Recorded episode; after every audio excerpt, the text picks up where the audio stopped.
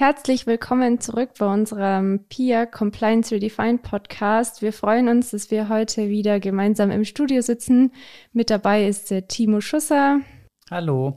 Und ich, Vanessa Müller von Valvisio. Und wir geben heute ein Update rund um das Hinweisgeberschutzgesetz, was sich da getan hat jetzt in den letzten Wochen und geben auch schon konkrete Fragen, ein paar Tipps und Tricks, mit, die sich Unternehmen jetzt schon stellen können und müssen, um sich eben auf dieses Thema vorzubereiten. Das ist eine Update-Folge, das heißt, wer sich noch nicht so gut auskennt, der darf gerne auch unsere Einführungsfolge zu dem Thema hören. Das war eine Folge, die vor ein paar Wochen schon erschienen ist.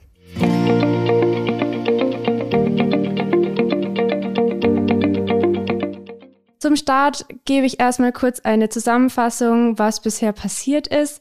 Das Thema Whistleblowing ist ja jetzt nicht ganz neu. Ähm, wir hatten ursprünglich mal eine Umsetzungsfrist von dieser EU-Whistleblower-Richtlinie in nationales Gesetz bis zum 17. Dezember 2021.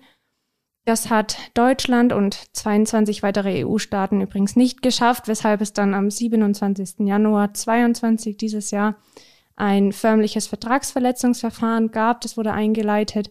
Das ging damals auch ziemlich durch die Medien unter dem Titel Blauer Brief aus Brüssel. Da erinnert sich mit Sicherheit der ein oder andere auch dran. Dann gab es jetzt vor einem Monat ungefähr, nicht ganz, ähm, einen neuen Referentenentwurf. Der ist von Mitte April. Der wird äh, aktuell diskutiert in der Regierungskoalition. Ähm, grundsätzlich kann man aber sagen, dass da Konsens besteht und es wird erwartet von den meisten ähm, Stellen, dass dieses Gesetzgebungsverfahren vermutlich in den kommenden Monaten abgeschlossen wird. Das bedeutet dann, und ab hier wird es dann jetzt auch wichtig für die Unternehmen, mm, dass sobald es abgeschlossen ist, dieses Gesetzgebungsverfahren, wird äh, dieses Gesetz für Unternehmen mit 250 oder mehr Mitarbeitenden sofort gelten und Unternehmen, die 50 oder mehr Mitarbeiter haben, haben noch Zeit bis zum 17. Dezember 2023. Das heißt noch etwa anderthalb Jahr, Jahre, genau. So viel dazu. Ich glaube, das reicht dann auch an Daten und Fakten. Was wir machen wollen und was uns wichtig ist für diese Folge, ist, dass wir ein paar wenige To-Dos und konkrete Fragen schon mal mitgeben, die man sich jetzt schon stellen kann, sollte, müsste, um eben ein bisschen die Komplexität des Themas schon mal anzugehen, um zu schauen, was brauche ich eigentlich, wie lange wird es dauern, wie kann ich mich da jetzt schon vorbereiten, was muss ich, was muss ich vielleicht vorbereiten, dass man da ein bisschen besseres Verständnis bekommt, was eigentlich auf einen zukommt als Unternehmen. Da darfst du jetzt mal starten, Timo. Ja, dann äh, auch herzlich äh, willkommen äh, von meiner Seite aus. Ähm, schön, dass das Thema Hinweisgeberschutz jetzt wieder äh, ins, in den Fokus rückt. Es wurde ja doch aufgrund von den äh, Problemen, dass es nicht ganz äh, so zeitig umgesetzt wurde, wie man es sich vielleicht erhofft äh, hatte, äh, etwas in Vergessenheit geraten. Aber insofern ähm, geht es jetzt bei den Unternehmen langsam los. Wir haben ja schon seit äh, über einem Jahr unser Hinweisgeberschutzsystem äh, implementiert. Wir waren da eine der Vorreiter äh, und haben das natürlich aufgrund von unseren äh, Leistungen, die wir anbieten, natürlich auch dann notwendigerweise gesehen ist, auch selber zu implementieren. Aber Unternehmen, die eben jetzt verpflichtet werden aufgrund von dem Gesetz, was dann ja hoffentlich vor Sommerpause noch verabschiedet wird und durch den Bundesrat geht, es sollten sich Unternehmen entsprechend jetzt schon mit beschäftigen, äh, was sind denn die ersten Schritte, die man da jetzt umsetzen muss. Und selbst Unternehmen äh, mit 50 oder mehr Mitarbeitern, die da vielleicht noch ein bisschen Zeit haben bis Ende 23, äh, denen ist auch anzuraten, sich bereits trotzdem auch jetzt schon mit zu beschäftigen und das Ganze vorzubereiten, weil man kennt es bei sich selber vielleicht, wenn man in der Größenordnung unterwegs ist äh, von, von Arbeitnehmerinnen und Arbeitnehmern, dass durch Ressourcen gebunden werden und ähm, das doch bei einigen internen Projekten immer etwas länger dauert. Also insofern eine gute Vorbereitung ist das A und O. Hm, letztlich unser, unser erster Tipp, den wir gerne mitgeben würden, ist natürlich erstmal, äh, sich ein Team zusammenzustellen. Wer ist für diese, für die Implementierung dieses oder für die Umsetzung des neuen Gesetzes eigentlich mitverantwortlich? Habe ich da vielleicht ähm, internen Compliance-Beauftragten schon? Habe ich vielleicht eine eigene Rechtsabteilung oder einen Justiziar oder ähnliches äh, oder einen Syndikusanwalt? Das heißt, äh, schauen, wer ist eigentlich in diesem, äh, in diesem Projektteam mit dabei? Äh, sinnvollerweise ist es auch wenn natürlich dann der Geschäftsführer oder die Geschäftsführerin oder die Management-Ebene die Fälle nicht bearbeiten sollte, auch aus Transparenzgründen, ähm, natürlich auch durchaus sinnvoll, die ebenso äh, mit ins Boot zu holen, ähm, auch für Entscheidungsthemen natürlich, die relevant sind. Äh, sinnvollerweise ebenso den, den Datensbeauftragten, gegebenenfalls vielleicht noch einen IT-Sicherheitsbeauftragten oder ähnliches. Und dann habe ich im Prinzip einen, äh, ein Projektteam, welches sich ähm, mit der Umsetzung und der Implementierung eines äh, äh, Hinweisgeberschutzsystems beschäftigt. Das heißt, äh, ich muss evaluieren, möchte ich das Projekt eigentlich intern durchführen? Brauche ich gegebenenfalls vielleicht auch noch aufgrund von der Evaluierung, die dann das Team durchführt, eine externe Unterstützung in Form eines Beraters, sei es jetzt eine Rechtsanwaltskanzlei oder eine, eine Managementberatung, ähm, damit man weiß, wer ist jetzt da eigentlich mein Hauptansprechpartner, wer ist der Projektleiter, wer unterstützt uns da intern sowie extern, um dann entsprechend auch einen Projektplan äh, zu erstellen, damit man weiß, wie lange brauche ich eigentlich für die Implementierung, was für Abhängigkeiten gibt es vielleicht noch, ähm, Thema Schulungen Schulungen und so weiter für die internen äh, Mitarbeiterinnen und Mitarbeiter ist ja auch notwendig, genauso wie die Führungsebene. Das heißt, da sind einige Aufgaben zu tun, die man natürlich entsprechend auch planen muss. Genau, der zweite Punkt, den wir mitgeben wollen, ist auch ein ganz essentieller Punkt und auch ein allgemeiner Punkt tatsächlich. Und zwar geht es darum festzulegen, welcher Geltungsbereich da gültig sein soll. Also möchte ich das Hinweisgeberschutzsystem, was man implementiert, möchte ich das nur intern anbieten für meine Mitarbeitenden, für die Führungsebene? Oder möchte ich eben auch, wie es äh, bei anderen Gesetzen der Fall ist, so wie bei dem Lieferkettengesetz, was jetzt neu ist, ähm, der Fall ist, möchte ich da auch Lieferanten mit reinnehmen, möchte ich das für Kunden öffnen, möchte ich vielleicht Partner, Businesspartner mit reinnehmen, mit denen wir zusammenarbeiten. Und dementsprechend gibt es natürlich auch unterschiedliche Vorbereitungsmaßnahmen, die dann noch getroffen werden oder getroffen werden müssen. Richtig, also bei uns beispielsweise ist das Hinweisgeberschutzsystem, was wir im Einsatz haben, öffentlich zugänglich mit einem, mit einem Link auf der Webseite bei uns. Ähm, das heißt, jeder, der letztlich da diesen Link anklickt, kann dann eine Meldung abgeben. Äh, sinnvollerweise auch eine richtige. Ähm, und wir haben das eben für alle geöffnet.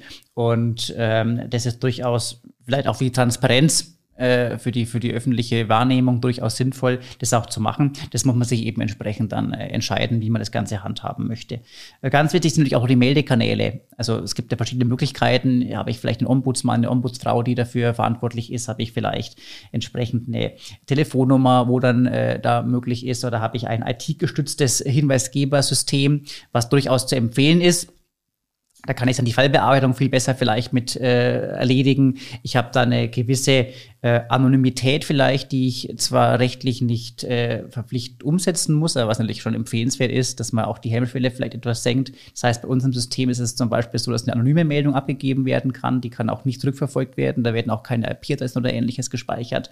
Äh, man kann sogar eine Sprachaufnahme reinschicken, die wird dann äh, technisch äh, so bearbeitet durch das System, dass man auch dann nicht weiß, wer denn diese Sprachmemo da jetzt eingesendet. Also das äh, kann man die nicht herausfinden. Das wird äh, verfälscht. Und äh, insofern ist es da ganz wichtig und zentral zu überlegen, was für eine Anwendung möchte ich da vielleicht implementieren. Hm auch ganz wichtig natürlich dann, ähm, um auch diese Hemmschwelle zu senken, wenn halt Meldungen äh, gemacht werden ähm, und es vorkommt, was natürlich nicht man nicht hofft eigentlich, aber es kann ja, deshalb gibt es ja auch dieses Gesetz, es gibt halt doch mal Fälle, die man melden muss. Gibt es ja auch einige Fälle in Deutschland, nicht bloß international, äh, wo sowas äh, aufgetaucht ist mit Whistleblowing. Und äh, da ist es natürlich auch so, dass man entscheiden muss, als Unternehmen möchte ich das Ganze äh, intern die Fallbearbeitung und an den, den Whistleblowing-Beauftragten beispielsweise dann äh, etablieren? Oder ist es nicht vielleicht doch sinnvoller, das Ganze auch auszulagern? Weil wenn man eben sieht, Jetzt bei Unternehmen mit 250 Mitarbeitern plus, ähm, da mag man vielleicht dann nicht immer jeden oder jede kennen von den Kolleginnen und Kollegen, aber ich gehe mal schon davon aus, ähm, den DSB, den, den Compliance-Beauftragten, vielleicht wenn es dann einen Justiziar oder eine Justiziarin gibt, die kennt man vielleicht doch. Und äh, bei Unternehmen äh, ab 50 Mitarbeitern eben noch viel, viel mehr. Und da kann ich mir schon eben durchaus vorstellen, dass dann äh, die Hemmschwelle schon groß ist, wenn man weiß als Mitarbeitender, äh, dass dann meine Kollegin diesen Fall bearbeitet oder eben dann auf den Tisch bekommt. Und ähm, da kann man vielleicht auch, wenn es anonym ist, doch aufgrund von der Sprache oder, oder ähnliches herauslesen oder herausfinden, äh, ohne großartig zu recherchieren, wer denn diese Meldung eingestellt hat. Und ich glaube, das ist einfach doch auch für die, für die Transparenz äh, sehr, sehr sinnvoll, das einfach auszulagern. Ja, da quasi noch von mir ein, ein Nachtrag, Thema Sprache, Thema auch Meldekanal, das kommt auch zum Geltungsbereich letztendlich dazu. Ähm, bei uns ist jetzt tatsächlich so, auch als Technologieberatung ist natürlich jetzt nicht so der äh, die Probleme oder die Herausforderungen, die wir haben, wenn es jetzt um die Nutzung von einem PC oder einem IT-gestützten Hinweisgebersystem geht. Äh, je nachdem, wen man da eben noch mit reinnimmt, mag es durchaus Mitarbeitende geben, die da, ich sag mal, nicht so versiert sind, die sich damit unwohl fühlen, wo halt die Hemmschwelle entsprechend höher ist. Auch da muss man sich dann natürlich Gedanken machen, welchen Meldekanal kann ich nutzen oder kann ich anbieten, um das halt so niedrig wie möglich zu machen, dass auch jeder die Möglichkeit hat, da eine qualifizierte Meldung abzugeben. Ähm, auch da natürlich, wer die Hinweise entgegennimmt, äh, ja, wenn das jetzt, sag mal, nur sprachverzerrt wiedergegeben wird, dann erkennt man durchaus trotzdem ähm, vielleicht, welche Herkunft das ist. Hat er einen Akzent, hat er einen Dialekt oder so. Das kann dann durchaus schon auch schwierig werden. Also da lohnt es sich, ähm, genauer hinzuschauen, was möchte ich wie anbieten und für wen und wie machen wir das, dass möglichst alle auch den gleichen Zugang dazu haben deshalb sind auch diese, diese, das Thema Schulungen und äh, eben Awareness-Maßnahmen äh, so wichtig, um eben den Mitarbeitenden auch mitzuteilen, worum geht's da eigentlich? Es geht da nicht um Diffamierung von vielleicht Kolleginnen oder Kollegen, wenn es da um Kleinigkeiten geht, sondern es geht wirklich um, um relevante Hinweise, die da eingehen sollen natürlich. Das heißt, das ganze Thema Mitarbeiterinformation ist da ganz, ganz von zentraler Bedeutung, was natürlich auch nicht mit einer Schulung getan ist, sondern das muss man schon auch einen, einen Kulturchange vielleicht auch reinbekommen äh, und das deshalb sind da verschiedene Maßnahmen durchaus empfehlenswert, welche natürlich auch eine gewisse Zeit auch dann äh, benötigen.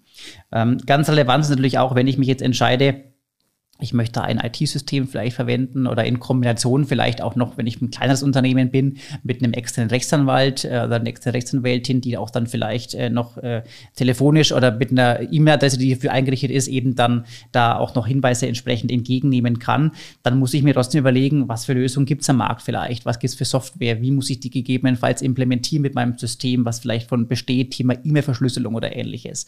Das bedeutet, ich muss natürlich entsprechend für so einen Auswahlprozess auch eine gewisse gewisse Zeit in Anspruch nehme. Es bringt mir ja nichts, wenn ich da mir von, von drei, vier Unternehmen ein Angebot einhole. Ich muss das Ganze natürlich auch testen. Das heißt, Unternehmen haben, bekommen eine Teststellung vielleicht von 30 Tagen. Das heißt, da müssen entsprechend verschiedene ähm, Stakeholder, die da mit im Boot sind, sei es jetzt eben dann das Projektteam, da die entsprechenden Mitglieder, aber natürlich auch im Sinn, äh, sinnvollerweise auch die ein oder anderen Mitarbeitenden, die ich da vielleicht natürlich auch mit reinnehmen sollte ins, ins, äh, ins Team, ins weitere beispielsweise zumindest, dass dann hier äh, die auch mal testen, wie funktioniert das eigentlich? Ist das handhabbar? Ähm, äh, Mache ich dann sowas beispielsweise eben äh, vom Büro aus? Das sowas kann man dann doch auch natürlich wieder zurückverfolgen. Insofern macht es auch Sinn, sowas auf seinem privaten Gerät mal zu testen zu Hause. Kann ich das überhaupt gut aufrufen? Äh, ist das auf meinen entsprechenden Endgeräten überhaupt funktionsfähig? Ähm, und wenn ich da drei, vier Tools nutze und ich teste die jeweils 30 Tage, also einen Monat circa, dann bin ich ja schon bei vier Monaten, mir die Lösungen mal anzuschauen. Äh, gut, kann man parallel auch machen, aber man sieht jetzt schon aufgrund von den äh, kurzen Infos oder auf den wenigen Infos, die wir mitgegeben haben in den letzten fünf bis äh, sieben Minuten,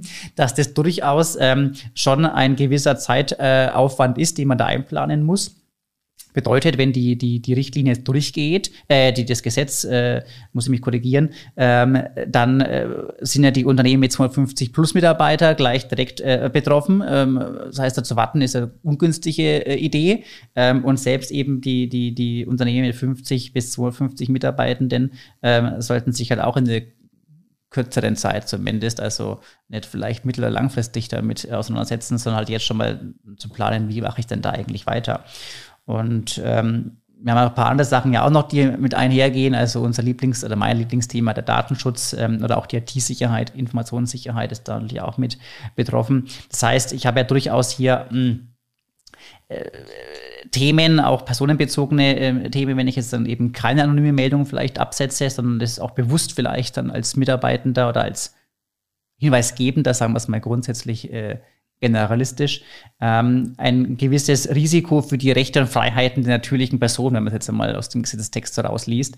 Und das heißt, es kann durchaus sinnvoll sein oder notwendig sein, das muss man evaluieren, dass man eine sogenannte Datenschutzfolgeabschätzung durchführt, ähm, die auch noch einmal die Risiken äh, evaluiert. Was sind da für Probleme vielleicht oder Herausforderungen mit, mit äh, mit einhergehend, ähm, was für technische Maßnahmen muss ich darüber hinaus implementieren, gegebenenfalls was organisatorischer Natur. Das heißt, äh, so eine DSFA zu erstellen, die dauert auch nicht bloß eine Woche, ähm, weil da natürlich auch einige Stakeholder und Stakeholderinnen mit einfließen. Ähm, also auch wieder kurz um, äh, da haben wir auch noch ein paar Hausaufgaben zu machen im Hinblick auf Datenschutz, ähm, Implementierung IT, äh, Ressourcenplanung und so weiter. Da hat man durchaus äh, einen Berg an Aufgaben, die man managen muss. Ich wollte gerade sagen, da schließt sich jetzt tatsächlich auch wieder der Kreis zum ersten Punkt, den wir angesprochen haben, zum Thema Teamvorbereitung, weil auch da ist natürlich die Frage, könnte ich, wenn ich müsste, so eine Datenschutzfolgenabschätzung selber machen? Muss ich da einen externen Berater mit ins Boot nehmen? Wenn ja, wer kann das machen? Wie lange dauert es? Wie sind die Kosten etc. pp. Von daher, da äh, ist durchaus was zu tun, ähm, wo man vielleicht auch zwei, dreimal bei dem einen oder anderen Punkt oder bei der anderen Frage ankommt, bis man dann tatsächlich starten kann. Genau. Eine letzte Frage noch an dich, Timo was passiert eigentlich, wenn ich nicht rechtzeitig fertig bin mit der Umsetzung? Ja, es gibt da natürlich im Gesetzesentwurf diverse Geldbußen, äh, äh, die da ähm, vorgeschlagen sind. Erstmal, ich glaube, es geht bis zu 1000 Euro. Ähm, äh, wenn ich es nicht rechtzeitig einführe, dann habe ich 20.000 äh, Euro oder bis zu 20.000 Euro, glaube ich, ist die, ist die äh, eine mögliche Geldbuße, die da verhängt werden kann.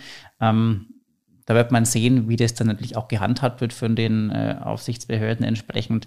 Man, man sieht bei der Datenschutzgrundverordnung, da hat man in den ersten Monaten oder Jahren das durchaus äh, vielleicht etwas langsamer angehen lassen. Inzwischen, äh, seit einiger Zeit ist es aber schon so, dass da gut äh, gearbeitet wird. Die haben sehr aufgestockt in den Bereichen, äh, dass man entsprechend natürlich auch Fälle, die dann auch den Behörden jetzt mit Blick auf die Daten gemeldet werden, ordentlich bearbeiten können. Gibt es auch viele ähm, kleine mittlere Unternehmen, die betroffen sind äh, von entsprechenden ähm, Verfahren, äh, die da anhängig sind oder auch abgeschlossen sind. Und ähm, man sollte jetzt das nicht auf die leichte Schulter nehmen, ähm, sondern ähm, auch wenn jetzt die Kosten vielleicht im Hinblick auf die oder in Kontrast zur DSGVO nicht ganz so hoch sind, äh, aber äh, Geld ist Geld und äh, das muss man erst mal hereinbekommen, dass man es wieder ausgeben kann. Und äh, deshalb ähm, da auch nochmal der Hinweis, äh, diese Geldbußen stehen im Gesetz.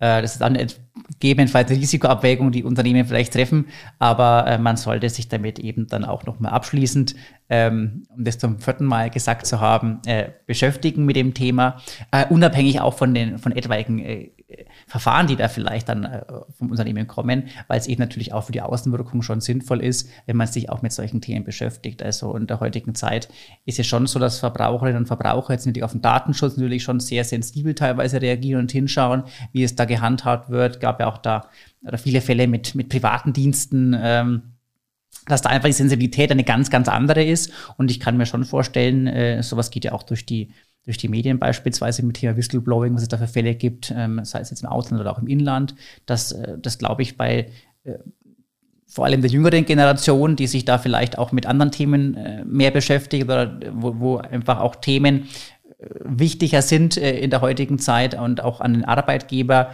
Anforderungen gestellt werden, dass da einfach durchaus es sinnvoll ist, sich mit dem Thema unabhängig von irgendwelchen Strafen trotzdem äh, vorzubereiten und es zu implementieren. Genau, dann fasse ich jetzt nochmal kurz die Tipps auch zusammen. Das erste war, dass man sich Gedanken über die Teamvorbereitung machen soll. Wer soll alles mit ins Team kommen? Wer könnte das Projekt leiten? Möchte ich das Projekt ausschließlich intern durchführen oder hole ich mir externe Ressourcen in Form von Berater oder ähnlichem hinzu? Das zweite ist, dass wir uns fragen, wo möchte ich oder für wen möchte ich das anbieten, so ein Hinweisgebersystem? Möchte ich das nur intern anbieten oder auch Lieferanten, Kunden, Partner, andere Stakeholder mit ins Boot holen? Dritte Frage ist, welche Meldekanäle möchte ich nutzen oder anbieten? Wer soll die Hinweise dann auch entgegennehmen? Wer bearbeitet die Hinweise? Das ist die vierte Frage. Fünfte To-Do, was man jetzt schon machen kann, ist, dass man sich schaut, was gibt es auf dem Markt, welche Lösungen, welche Software wird angeboten, dass man die sich schon mal anschaut, prüft, evaluiert, was passt auch zu, zu mir als Unternehmer und, oder Unternehmerin. Und das letzte ist, ähm, Timos Lieblingsthema der Datenschutz. Brauche ich da gegebenenfalls noch zusätzliche Maßnahmen? Ähm, muss da dann gegebenenfalls eben doch jemand externes hinzugeholt werden? Welche Ressourcen brauche ich da noch? Dann noch ein paar abschließende Hinweise zum Schluss. Dann sind wir auch schon durch, kurz und knackig. Das erste ist, wir haben auf unserem Blog einen Artikel allgemein zum Thema Hinweisgeberschutz verfasst der ja für alle, die sich da noch weiter einlesen wollen, einfach noch mehr Informationen bietet. Und das zweite ist auch wieder in Eigenwerbung. Wir haben einen Workshop zum Thema Hinweisgeberschutz, wo wir eben genau diese ganzen praktischen To-Dos, die Vorbereitungen, auch die aktuelle Rechtslage, all diese Fragen nochmal im persönlichen Gespräch oder im persönlichen Workshop angehen wollen. Da gibt's jetzt nochmal neue Termine auf unserer Webseite. Da gerne auch reinschauen und anmelden, wenn da Bedarf besteht, dass man sagt, ich möchte mich mal einen Tag lang damit intensiver auseinandersetzen, um eben zu wissen, was kommt da eigentlich auf mich zu. Richtig, und sonst, wenn es da natürlich Bedarf gibt äh, an weiteren Informationen oder auch einem Inhouse-Workshop oder ähnliches, äh, dann äh, sind wir natürlich über unsere entsprechenden Kontaktmöglichkeiten natürlich immer auch erreichbar. Genau, da freuen wir uns drauf, wenn sich jemand meldet. Ansonsten äh, vielen Dank fürs Einschalten, fürs Zuhören. Wir freuen uns auf das nächste Mal. Da haben wir einen Gast auch da, eine externe Rechtsanwältin. Korrigiere mich, wenn ich falsch bin, Timo. Timo nickt. genau, und da wird auf jeden Fall viele spannende Themen, aktuelle Gerichtsurteile nochmal fachlich intensiv diskutiert werden. Da freue ich mich auch. Zum Thema drauf. Datenschutz. Ja, natürlich Thema Datenschutz. genau. Tschüss und bis zum nächsten Mal. Tschüss.